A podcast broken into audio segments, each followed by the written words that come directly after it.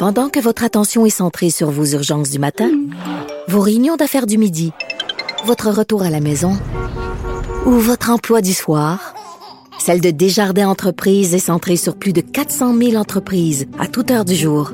Grâce à notre connaissance des secteurs d'activité et à notre accompagnement spécialisé, nous aidons les entrepreneurs à relever chaque défi pour qu'ils puissent rester centrés sur ce qui compte, le développement de leur entreprise.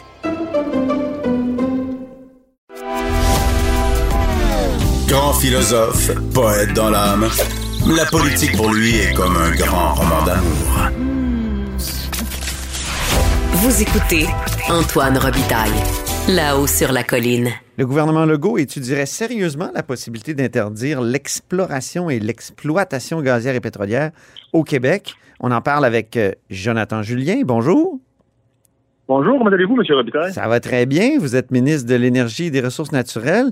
Euh, interdire l'exploration et l'exploitation gazière, ce serait toute une volte-face pour la coalition Avenir Québec. Moi, je me souviens qu'en mai 2016, François Legault reprochait à Philippe Couillard d'être un géant vert qui empêchait donc qu'on exploite et qu'on explore le pétrole sur Anticosti. Il disait c'est comme s'il avait peur de trouver du pétrole, peur que les Québécois fassent de l'argent. Puis il disait c'est un mauvais signal pour tous les investisseurs éventuels au Québec dans le secteur pétrolier. Donc, c'est toute une volte-face. Mais il y a beaucoup d'eau qui ont coulé sous les ponts depuis 2016, M. Robitaille. Comme je me plais à dire, ça fait trois ans que je suis ministre de l'Énergie et des Ressources naturelles. Je pense que dans les trois dernières années, euh, le volet énergétique mondial a évolué plus que dans les 50 précédentes. et euh, on ne s'arrêtera pas à si bon chemin. Il faut également comprendre qu'on a actuellement une loi qui a été adoptée de mémoire en septembre 2018, une loi sur les hydrocarbures et un règlement sous-jacent qui a été adopté juste avant les élections, euh, les dernières élections. Et c'est cette loi-là actuellement qui guide la gestion de l'exploration et de l'exploitation des hydrocarbures. Alors, pourquoi aujourd'hui, euh, il est sorti dans les médias, à la presse, qu'on analysait, effectivement, j'ai demandé à mon ministère d'analyser cette perspective-là, essentiellement parce qu'en mars dernier, la loi et son règlement ont été contestés juridiquement. J'ai passé trois journées en cours à défendre euh, ma position, la position de mon ministère à l'égard d'un projet en Gaspésie. Et ce que je constate, c'est qu'on n'a pas encore donc le dossier. OK, c'est euh, juste pour précision, c'est quel projet, puis c'est quel investisseur qui vous poursuit? Alors, c'est un projet en Gaspésie, projet GALT, et naturellement, là, vous irez voir la notion, c'est Utica de mémoire et, d'autres investisseurs sous-jacents. Mais essentiellement, c'est un projet en Gaspésie euh, qui souhaite faire un forage, des forages exploratoires à moins de 1000 mètres d'un milieu hydrique. Alors, milieu hydrique, on entend ici le cours d'eau, euh, lac, et il y a un règlement qui stipule que c'est interdit de faire euh, du forage exploratoire à moins de 1000 mètres, sauf s'il est démontré que l'intégrité et la préservation du milieu hydrique est assurée. Le cas échéant, le ministre peut autoriser. Alors, euh, on est en cours là-dessus parce que moi, ce qu'on m'a démontré au ministère, les rapports des analyses montrent naturellement une trentaine de risques résiduels. Et je dis non, non, je n'autorise pas euh, le, forage exploratoire. Autrement dit, vous aviez comme un pouvoir discrétionnaire d'autoriser ça en disant ben, il n'y a pas de danger pour le milieu hydrique, puis finalement, vous avez décidé de moi, je pense qu'un solidaire, un, membre de Québec solidaire pourrait dire il s'est tenu debout. Euh, donc, vous vous êtes opposé, vous avez décidé de ne pas permettre euh, l'exploration. Ben, je, vous dirais qu'un membre de la, de CAC que je suis euh, vous dirait oui, je me suis tenu debout. Et je pense qu'on doit le faire parce qu'à partir du moment où, alors encore là, cet article-là, c'est lui qui est contesté. Essentiellement, aujourd'hui, le jugement n'est pas rendu, donc je vais m'abstenir de, commenter sur euh, ces possibilités-là. Mais à terme, si cet automne le jugement est rendu, euh, on peut pas être assis sur nos mains et faut agir de manière responsable et se prémunir de cette éventualité-là. Alors c'est pour ça que j'ai demandé à mon ministère de mettre tout sur la table, allant en fin de compte euh, d'un renforcement de la loi potentiellement, ou même d'une interdiction pure et simple de, l'exploration et de l'exploitation. À la lumière du jugement, on avisera ce qu'on va faire, et naturellement, on ne sera pas pris à, au dépourvu face à cette situation-là. Donc oui, plusieurs scénarios sont analysés, dont celui d'interdire l'exploration et l'exploitation. Mais M. Robitaille, vous savez qu'au Québec actuellement, là, il n'y a aucun projet d'exploration ou d'exploitation euh, pétrolier et gazier qui, sont en opération. Ben, c'est ça, il y en avait juste en Gaspésie, puis là, ils sont, ils sont bloqués? Ben, C'est-à-dire que, alors, il y a des permis, des licences qui permettent à, des gens de, de, de, éventuellement de démontrer qu'ils pourraient faire de l'exploration. Donc, oui, il y a des licences au Québec, mais il n'y a pas de projet d'exploration. Donc, eux, ce qu'ils nous demandaient ici, c'est une autorisation de faire du forage exploratoire ce que j'ai refusé, considérant en réalité l'article 23, puisqu'il donnerait des risques. Donc, actuellement, au Québec, oui, il y a des licences, c'est-à-dire que c'est comme des baux, si on veut, des superficies qui sont données à certains, à certaines entreprises, mais il n'y a pas de travaux d'exploration et d'exploitation. Et depuis 2018, le, le gouvernement n'a émis aucune nouvelle licence. Heureusement, heureusement, Jonathan Julien, que Philippe Couillard, en 2016, n'a pas écouté euh, François Legault qui voulait justement qu'on lance des projets à Anticosti. Est-ce que vous l'admettez maintenant? Bien, encore là, comme je vous le mentionne, aujourd'hui, le, message gouvernemental qu'on fait, clairement, puis qu'on a pris acte de ça avec mon collègue Benoît Charette, moi, je suis responsable de la transition énergétique. Au oui, mais, mais au fond, ce que je veux dire, Jonathan Julien, c'est que Philippe Couillard avait raison en 2016 de se méfier de cette affaire-là d'Anticosti. Ben, c'est-à-dire que ce serait comme de dire qu'en 2016, on avait la, même lecture et la, même volonté qu'en 2021. Est-ce que vous dites qu'en 2016, on avait des objectifs d'avoir 1,5 million de véhicules électriques au Québec d'ici 2030? Est-ce que vous, vous aviez euh, déjà énoncé la, la neutralité en 2050? Est-ce qu'en 2035, on allait interdire la vente de véhicules à essence? Donc, de faire à contrario. Mais je, je pense que Philippe Couillard déjà avait l'objectif de 100 000 véhicules électriques sur les routes en 2020 et que il disait que quand même 15, 15 fois moins qu'en 2030. Euh, oui. Mais lui, il disait ce projet-là, Anticosti, ça m'intéresse pas. C'était sur mon bureau quand je suis arrivé, premier ministre, puis euh, il a tout fait pour l'éliminer. Il avait raison.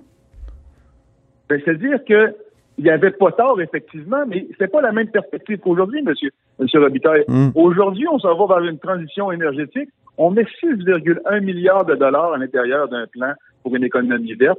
61 milliards qu'on introduit en réalité tous les volets de transport en commun, les, volets routiers. On est fortement engagé dans la réduction euh, des hydrocarbures, ce qui n'était pas le cas en 2016.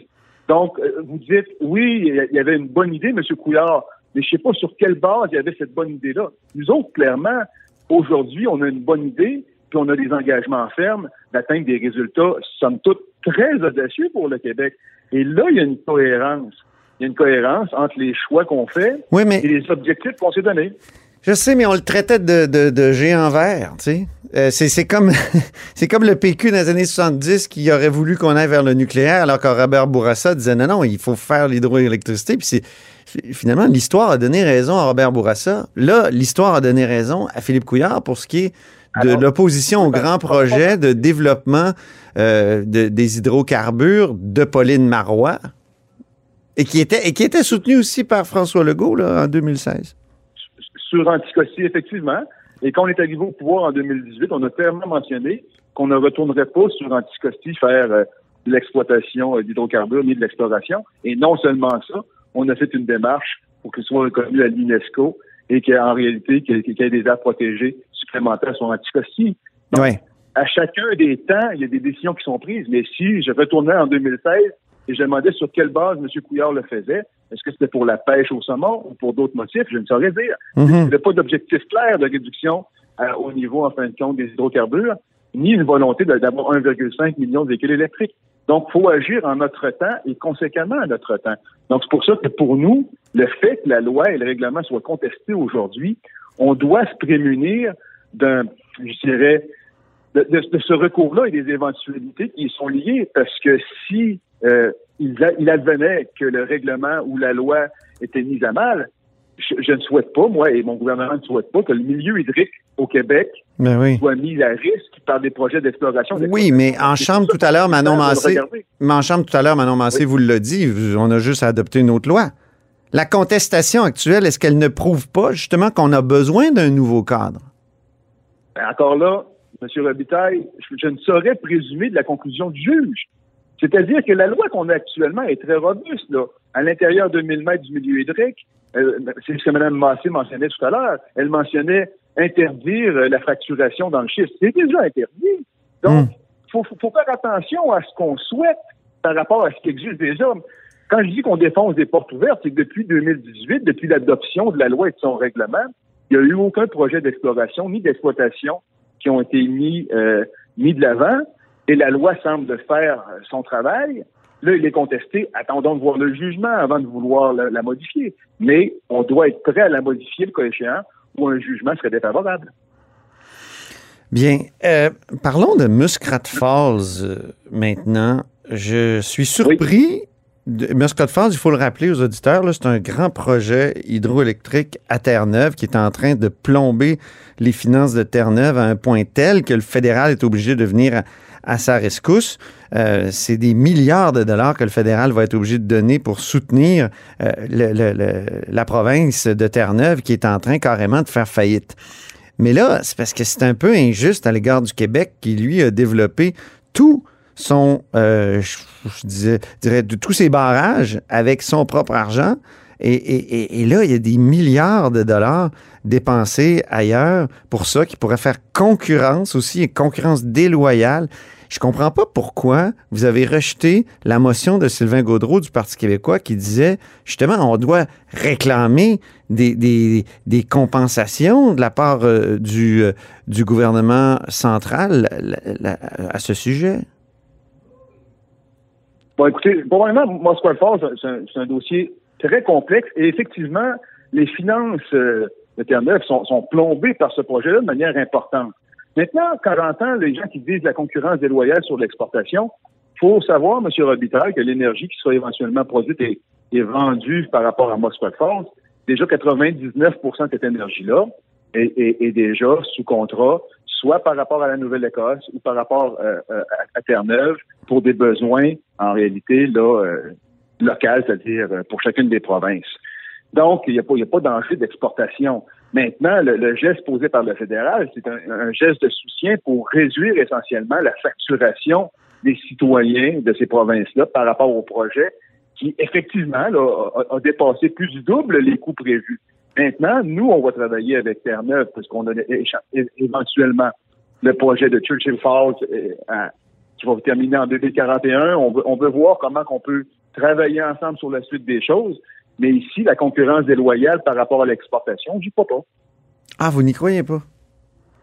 Par rapport à l'exportation, mais non, 99. Euh, mais ils, ils vont avoir un câble souterrain qui va les relier aux provinces maritimes. Ils vont peut-être pouvoir exporter par là, puis par la suite exporter aux États-Unis. 99% de l'énergie produite par Mosquat est déjà sous contrôle, monsieur, monsieur OK. Donc, c'est ça l'affaire. Euh, puis réclamer un remboursement, euh, comme c'était dans, c'était inscrit dans la, motion de, Sylvain Gaudreau. Puis euh, il y a les libéraux aussi qui ont dit que c'était de la concurrence déloyale. Oui. Oui, alors là, alors là, je de vous répondre sur la oui, concurrence oui, déloyale.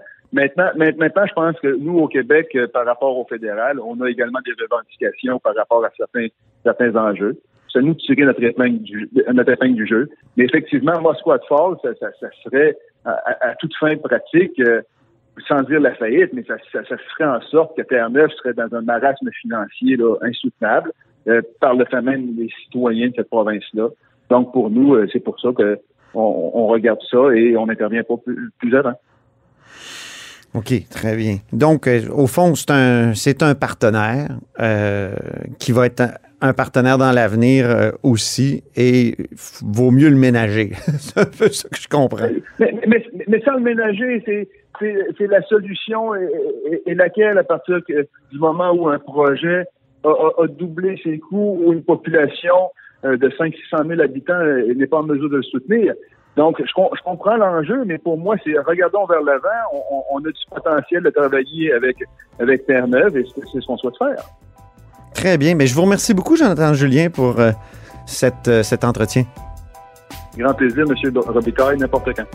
Je rappelle que Jonathan Julien est ministre de l'Énergie et des Ressources naturelles euh, du gouvernement du Québec.